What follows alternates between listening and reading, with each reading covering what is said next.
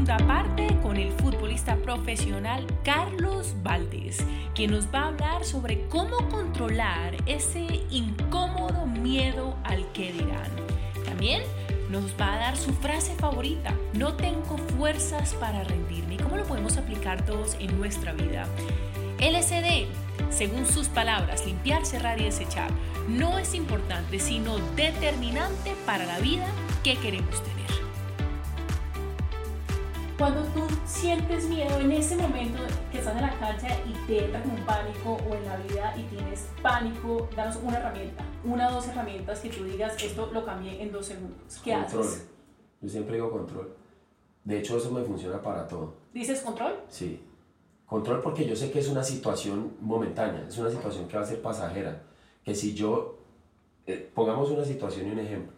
Si estamos en un edificio y de repente, no sé, hay un temblor y yo entro en ese mismo pánico donde entra todo el mundo a gritar, a correr, dejo de pensar. Dejo de ordenar a mi mente qué es lo que realmente puede hacer y qué es lo más conveniente en ese momento o cuál sería la mejor decisión para tomar en ese momento. Y eso muchas veces determina lo que son las personas especiales y los seres, los seres humanos común y corriente. Si son, si son dos personas con las mismas capacidades, las mismas características, las mismas tallas, ¿tú crees que cuál de los dos va a hacer la diferencia?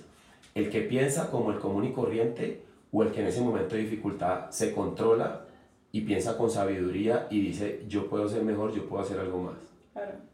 Y los dos tienen las mismas características y las mismas capacidades, pero hay uno que logra tener el control de la mente. Entonces, cuando uno está en esa situación de dificultad, de miedo, donde yo sentí pánico porque, no sé, me abrieron la puerta, porque sonó la puerta, lo que sea, es control, es ordenarle a la mente que piense lo que yo realmente quiero pensar y no decirle a la mente que controle mi cuerpo, que se deje llevar por el miedo, que se deje llevar por el pánico, lo que sea. Yo creo que a todos nos ha pasado.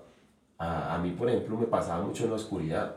Cuando en mi casa apagaban todo y tenía yo que levantarme, decía, pues madre, la mente me decía, ojo, que ahí va, te va a salir alguien o te va a salir el coco, lo que sea. Y si tú automáticamente comienzas a dejarte llevar por esa situación, eh, es un ejemplo sencillo, pero si tú automáticamente comienzas a decir, sí, me va a salir, me va a salir el coco y me va a asustar por acá, tú te llenas de pánico y te llenas de miedo y, y el miedo no te deja avanzar Entonces llega el miedo, yo digo control. control. Y si tú realmente sabes que es una situación pasajera, que no te puede controlar la mente en ese momento, pues tú vas a saber cómo manejarlo. Cuando venga el miedo, tú vas a decir, "Pues, pucha, tengo miedo, pero controlo y voy con coraje hacia adelante. Ok. Yo leí un libro eh, de Jorge Valdano, que fue un futbolista en de Real Madrid y ahora es conferencista, y él siempre hablaba y decía que ante la duda y el miedo, el miedo, coraje y valentía. Y yo creo que eso es lo que uno siempre tiene que pensar. Ante el miedo y ante la duda, coraje, valentía y voy hacia adelante. Eh, nosotras las mujeres tenemos sueños, tenemos ilusiones, yo me incluyo por supuesto, a mí me tomó un montón de trabajo llegar hasta donde estoy en este momento, facilitadora de procesos de crecimiento personal, porque yo decía, ¿qué va a pensar la gente de mí? La gente va a pensar que Francisca se enloqueció por completo. Yo sé que esto es un tema que pronto te llega muy cerca porque tú cómo, cómo controlas el miedo al que dirán, porque claro, cuando tú públicamente es, es, es una cosa, pero ¿Cómo, ¿Cómo, dices, no me importa, voy a hacer lo que mi corazón, lo que mi corazón dice que debo hacer, eh, voy a salir a, a, mostrarme a mí mismo que sí soy capaz, con control de ese miedo al que dirá la gente? Precisamente eso que tú acabas de decir, eh, hay algo aquí clave y es que yo siempre he pensado que la vida es una sola. No sé a cuántas personas les haya pasado que hayan vivido y que después tengan otra oportunidad de volver a vivir. Yo la verdad Eso no creo que no pasa poco. Entonces, eh, es, la vida es tuya, ¿verdad? Por lo tanto, la vida tienes que vivirla tú. Se te permite ser egoísta. Cuando tú tienes un sueño, tú tienes que ser egoísta y tienes que ser celoso con ese sueño. Porque el sueño es tuyo, el sueño no es ni de tu hermano, ni de tu mamá, ni de tus amigos. El sueño es tuyo, es tu sueño. Tú tienes que cuidarlo y tienes que atesorarlo. Y, y eso es un poco egoísta, pero no es algo que le hace daño a nadie no es algo que esté lastimando a otra persona. Entonces, cuando yo entiendo que es que ese es mi sueño, que esa es mi vida, y que si yo me equivoco, que si yo fracaso, pues finalmente perseguí algo que yo quería perseguir. Si yo fracasé entre comillas, porque eso no es fracasar. Si te equivocaste, te equivocaste algo, haciendo algo que realmente querías hacer. Y si lo lograste, pues imagínate la satisfacción de lograr algo que tú siempre quisiste hacer. Entonces yo creo que cuando uno se centra ahí y se enfoca realmente en, en vivir la vida que uno quiere vivir y no la que los demás quieren que uno viva, pues realmente ahí comienzas a entender que los de afuera, como nosotros decimos en el fútbol, son de madera y no los escuchamos. Si yo entro al terreno de juego, a la cancha, y me pongo a escuchar que gritan los 40.000 aficionados que están afuera, pues entonces uno va a decir, que yo soy muy malo, el otro me a decir que yo no soy capaz. El que eres muy bajito, que eres muy alto, que eres bonito, que eres feo. que yo soy una superestrella. Y si yo quiero vivir la vida que ellos dicen, entonces, ¿cómo hago para complacerlos a todos? Y entonces, ¿cómo haces para entrar a esa cancha y no escuchar a, a, a ese mundo de personas que te están... Cierro el foco, yo entro a la cancha con un solo objetivo, es como la vida. Cuando yo entro a, a trabajar a un lugar o a jugar o llego a un equipo nuevo, llego con mis propósitos. Y me tocó como extranjero llegar a otros países a, a labrar mi propio camino. Y decía, siempre que tuve la oportunidad de ir a un lugar, siempre tuve mis propósitos por delante. Y dije, bueno, acá vine a ser el mejor defensa, acá vine a hacer historia. Y este es mi propósito y este es mi sueño. Es igual para la vida. Si yo estoy, eh, tengo la oportunidad en un nuevo empleo o estoy creando un nuevo empleo o simplemente soy, eh, no sé, dedicado a las funciones de, del hogar, lo que sea, pero realmente busco algo que, que, sea feliz y tengo mis propósitos para poder cumplirlo. Entonces cuando yo ya digo, es que llegué aquí y mi propósito es este, inmediatamente me blindo ante los comentarios, ante el que dirá, ante lo que diga. Y si vienes tú mañana y me dices, oiga, es que usted me parece que usted está equivocado, lo que sea, y yo estoy convencido que lo que yo estoy haciendo está bien, pues te digo, ah, sí, yo sí estoy equivocado también, bueno, muchas gracias. Y tú pero sigue mi tu corazón, camino, pero en mi corazón yo sé y dentro de mí yo estoy blindado. O sea, a mí no me puede mover absolutamente nada. Nada me puede sacar de la cabeza lo que yo quiera hacer y ese propósito que tenga a donde quiera que yo vaya. ¿Cómo llegar hasta ese punto? ¿Cómo llegar hasta blindarse? Porque, porque eso es un don, eso es un don y eso es lo que se construye. ¿Cómo, cómo blindarse de esa manera tan, tan única y tan especial? Pues hay dos cosas que a mí me parecen muy importantes, Francisca, y es la primera, eh, que uno tiene que ser muy humilde. Entonces cuando tú eres humilde, tú siempre le das la oportunidad o la posibilidad de escuchar al que está enfrente o al que está al lado o el que viene y te dice.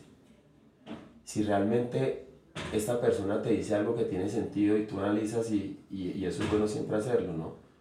Eh, escuchar y siempre tener la humildad de aprender, de no creer que, que, yo la sé todas y que lo que yo hago es lo que mejor se hace en, en esta vida. Entonces, cuando uno tiene esa humildad, uno tiene la capacidad de, de escucharte a ti cuando tú vienes y me dices o me das un consejo o me das un madrazo o simplemente me das un elogio y cuando esta persona acá viene y me da una recomendación y una sugerencia. Entonces ahí yo ya comienzo a tener la capacidad de decir, oiga, lo que me está diciendo Francisca suena bien, puede que sea cierto, o lo que me está diciendo esta persona tal vez me está sacando a mí realmente de lo que yo soy y estoy mostrándome más arrogante o estoy yéndome por el camino que no es. Entonces, cuando yo comienzo a hacer ese autoanálisis y, y darme la oportunidad de poder al menos escuchar esas sugerencias o escucharlas, es muy distinto a aceptarlas. Claro. Porque, eh, y eso es algo que, que, que creo que lo, lo, tenemos que traducir todos a, a, la vida, y es que eh, uno no escucha críticas constructivas de quien no ha construido nada. Me encanta esa frase, la vamos a tuitear. Repítela, por favor. No, uno no escucha críticas constructivas de quien no ha construido nada. Entonces, si hay una persona que no ha construido nada, es como me va a venir a decir a mí cómo construir algo.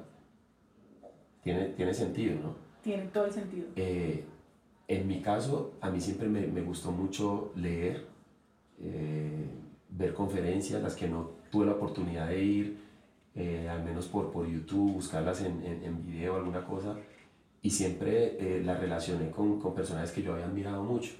Entonces en el fútbol hay muchos entrenadores que te mencionaba ahora, Jorge Valdano, eh, Pep Guardiola, pero también he leído libros de Deepak Chopra, eh, y, y, entonces como que uno lee el libro y yo digo, oiga, lo que este man dice claro. tiene sentido y esto me puede ayudar realmente al control, a autocontrolarme.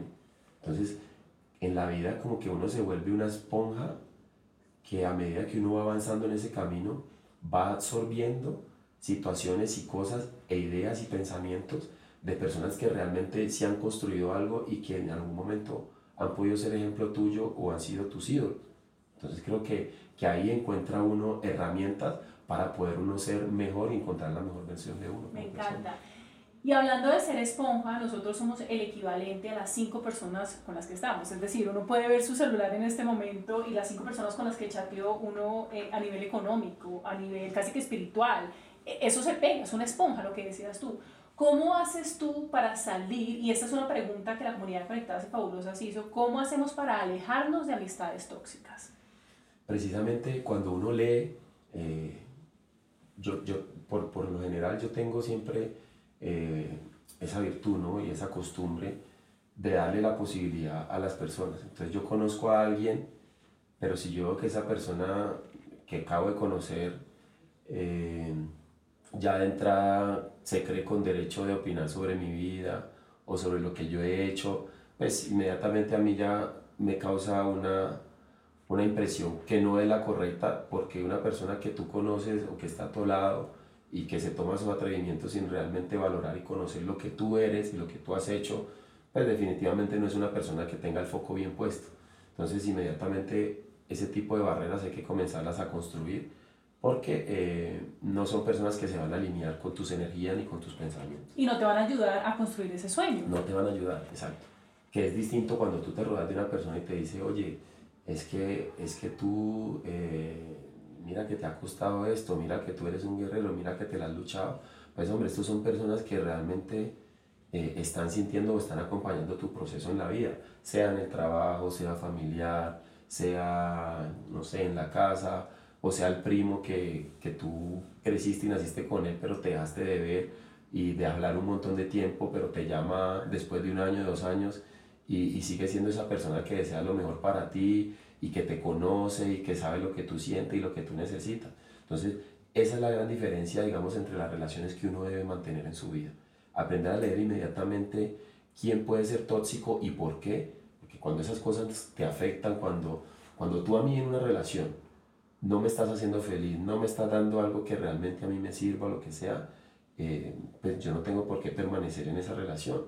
Y para eso hay que tener carácter, para tomar la decisión y decir, oiga, usted se hace a un lado porque esto no es el entorno que yo quiero. Yo quiero crear y transmitir otras energías, otra vibra, y definitivamente usted lo que hace es o quitármelas o llenarme de, de unos sentimientos que yo no necesito. Eh, en el fútbol nos pasa mucho a nosotros y yo siempre he pensado que el, que el enemigo o los contradictores son, son buenos, pero son buenos para usarlos como, como una fuerza motora. Como cuando tú me dices a mí, o el periodista dice, no, ese, ese jugador es muy malo o no es capaz. Entonces yo uso esas palabras y les interiorizo para decirle Como gasolina. Exactamente, para decirle a usted, yo sí soy capaz y demostrárselo. Pero tengo que ser inteligente para saber cómo lo voy a hacer y para que no, me afecte. Claro, no cegarme o no llenarme de odio simplemente por el comentario e ir a hacer cualquier cosa y terminar peor. Entonces yo creo que hay dos cosas en la vida que uno no se puede olvidar. Y es primero los momentos de dolor, los momentos en los que uno ha sufrido.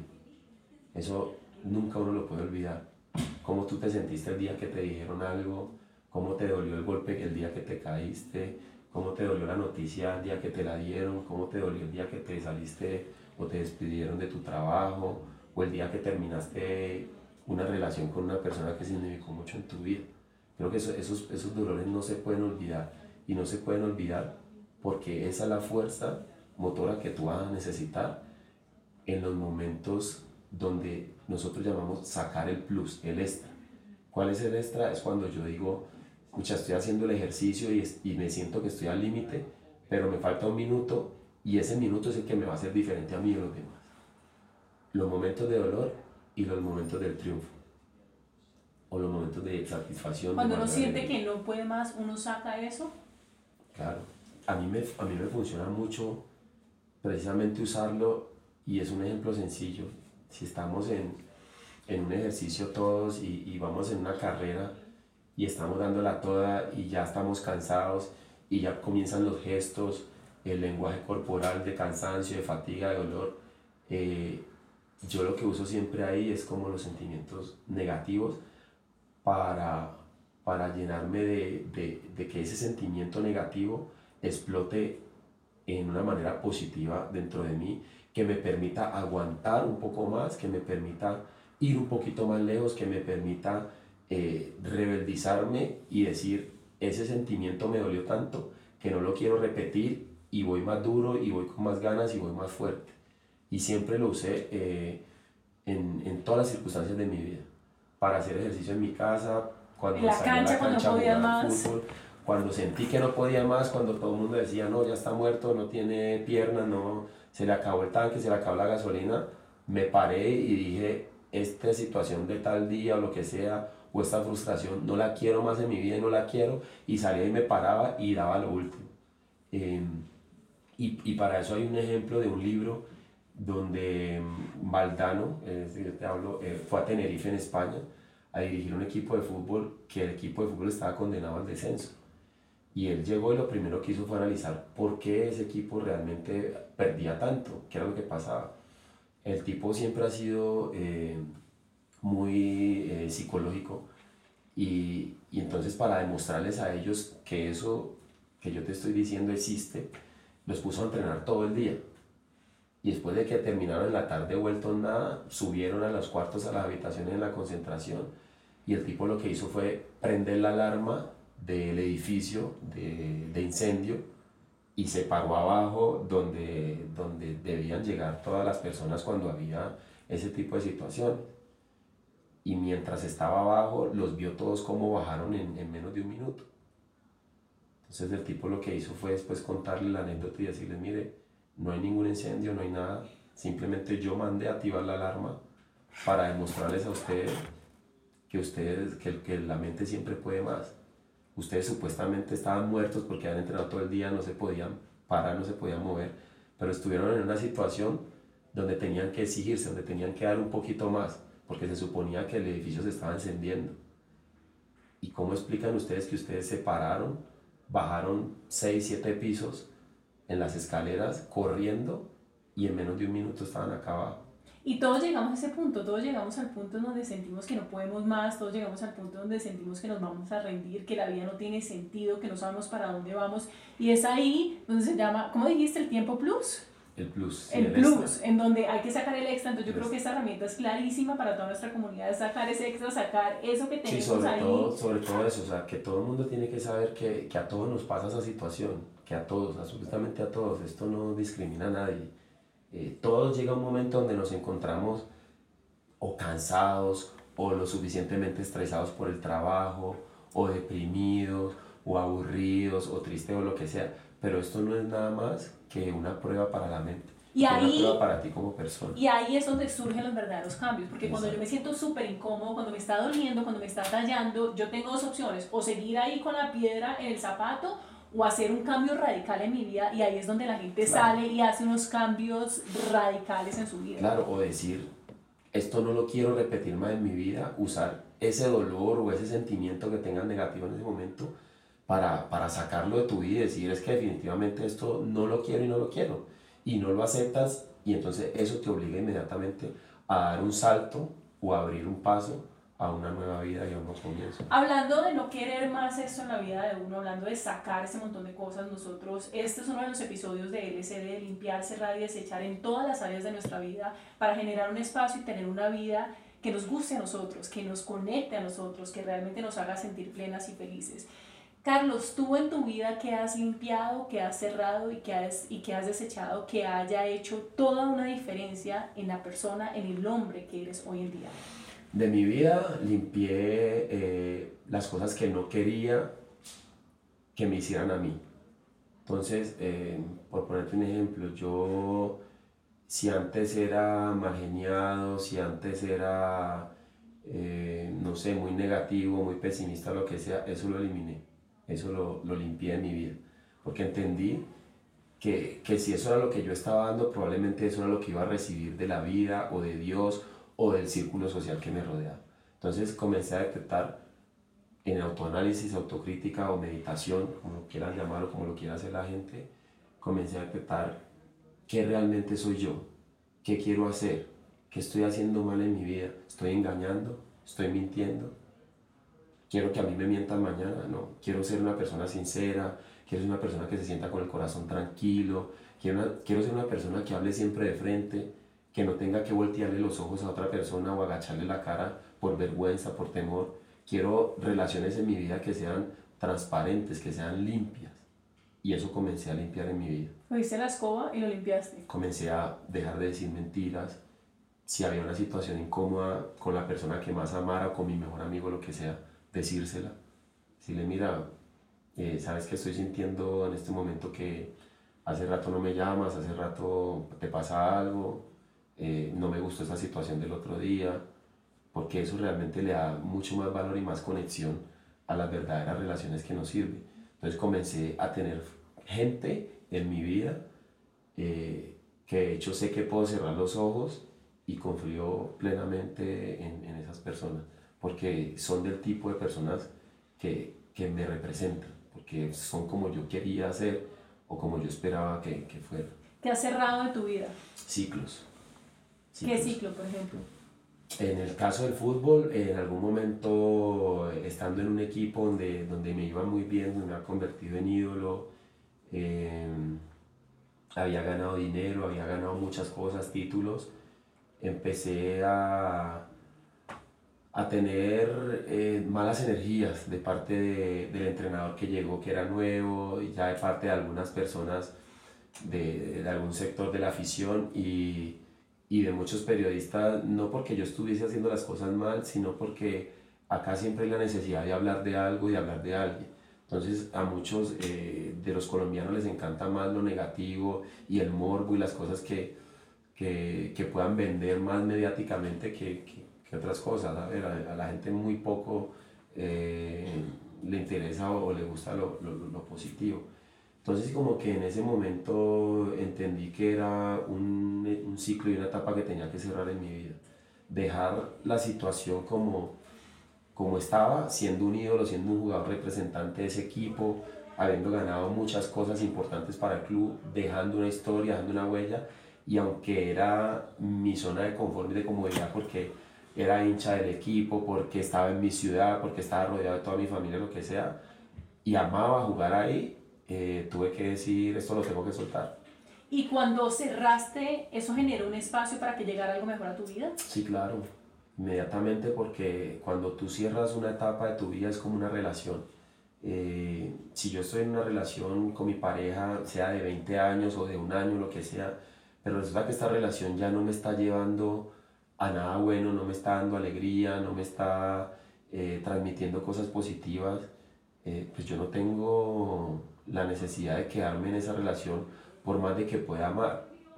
Eh, creo que eso ya es más bien costumbres que, que, que, pronto uno pueda tener. Entonces cuando uno ya no tiene más lo que te hace feliz, lo que te hace vivir y vibrar, eh, pues definitivamente lo necesitas y hay que cerrarlo. Entonces esa relación hay que terminarla. Y cuando tú terminas esa relación, probablemente no vas a salir a buscar una relación igual pero sí de seguro vas a tener la posibilidad de conocer otras relaciones y de apreciar la belleza de otras relaciones en distintas formas. Yo digo, la silla ocupada versus la silla vacía. Cuando la silla está vacía, pues uno le da espacio para que alguien más se siente ahí. ¿Qué has desechado de tu vida? Desechado de mi vida, eh, amistades que, que no, eh, que quizá en algún momento ya no fueron de pronto lo que yo esperaba, lo que yo pensaba y, y temas materiales. Eh, dinero, eh, no sé, relojes, zapatos, ese tipo de cosas. Dejé en un momento ya, eh, me importaba y le daba muchísimo más valor a las cosas que la gente se le olvida.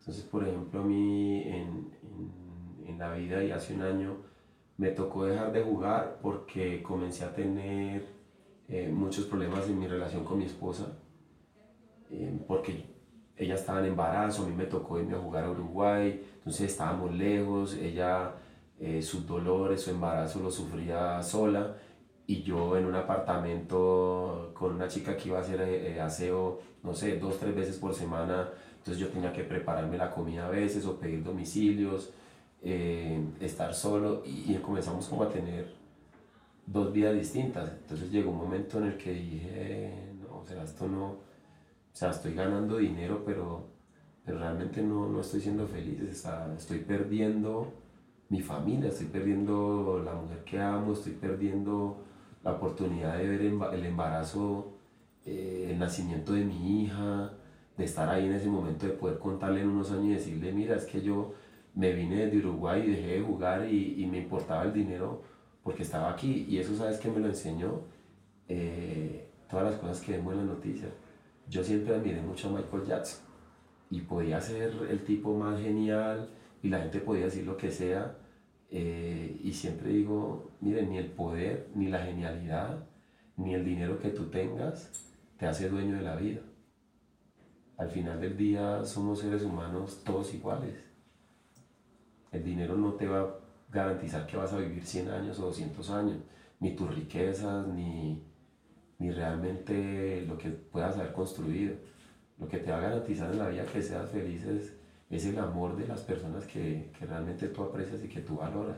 Y para mí es importante, en ese momento era importante mi familia, entonces ahí empecé a, a mirar la vida de otra forma. Entonces para mí es, es, lo más bonito del mundo el levantarme una mañana y poder levantarme a atender a mi hija, eh, darle el tetero o simplemente poderla llevar al jardín o simplemente despertarme en la cama y saber que mi esposa está al lado y que somos una familia y que están mis hermanos y que estoy en mi ciudad compartiendo con ellos. A mí me pasó con el tema de mi mamá y es que yo me fui mucho tiempo a jugar al exterior y ganar dinero y triunfar y todo, pero realmente el tiempo que perdí con ella, después cuando yo volví, cuando ella estaba enferma y todo, no me lo devolvió nada, ni el dinero que había ganado, ni los títulos que había ganado. O sea, eso no me sirvió ni para comprarle el amor ni la vida, ni, ni el cariño de, de, las personas que realmente yo quería tener cerca. Entonces ahí comencé a entender que la prioridad realmente es la familia, es el amor y las personas que uno, que uno tiene al lado, que, que muchas veces la gente valora cuando ya no están. Y es mejor comenzar a valorarlas desde ahora. O sea, que tú crees que limpiar, cerrar y desechar para conectarnos con lo que realmente nos hace feliz, para conectarnos con lo que realmente nos mueve la fibra, para conectarnos con eso que, que nos apasiona con las personas que realmente amamos es importante? Claro que sí. Para mí, eh, limpiar, cerrar y desechar eh, no es importante, sino diría yo es, es determinante. Es determinante para lo que tú quieras eh, en tu vida. Y, y, me parece chévere usar esas tres palabras para, para de pronto concluir un poco la charla y lo que debemos ser nosotros como, como seres humanos cuando realmente queremos conseguir algo o al menos encontrar un camino que nos haga feliz. Carlos, un último mensaje a nuestras chicas que tienen sueños, que son profundamente talentosas, que tienen un montón de cosas por hacer y que de repente necesitan escuchar unas palabras, quizás tuyas.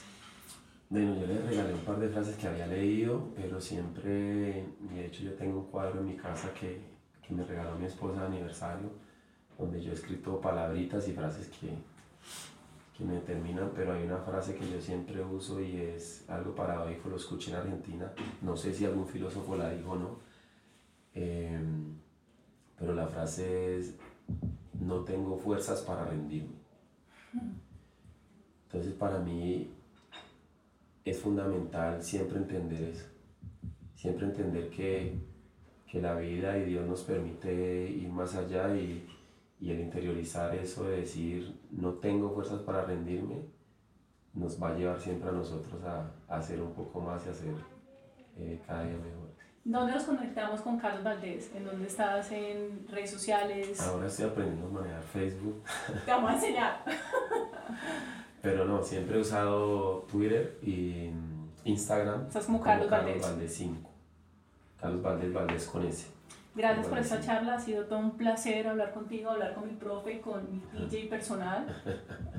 no, Martín, muchas gracias por el rato y ojalá que de verdad esta charla, esta conversación eh, pueda ayudarle a muchos de ustedes y bueno, que más que, que la gratificación siempre de encontrarse en algún momento como me ha pasado alguna persona me dijo, oiga, yo escuché un día usted una palabra una frase, algo que, que me ayudó a reflexionar y me ayudó a a superar alguna situación. Y seguro que eso va a pasar. Recuerden que pueden estar en contacto con nosotros a través de nuestras redes sociales en Francisca Arbeláez. Les mando un beso, un abrazo y como decimos siempre, que tengan un día, una semana y una vida conectadas y fabulosas. Aquí tenemos una charla de corazón, unas palabras y unas herramientas que si las aplicamos en nuestra vida podemos tener esa transformación que muchos anhelamos. Gracias por estar en sintonía con nosotros. Recuerden que nos pueden seguir en nuestras redes sociales, en Facebook como Francisca Arbeláez, el fanpage, también en Instagram como Francisca Arbeláez y en Twitter como Frank con C Arbeláez. Ahí nos esperamos. Un beso, un abrazo y hasta una próxima oportunidad.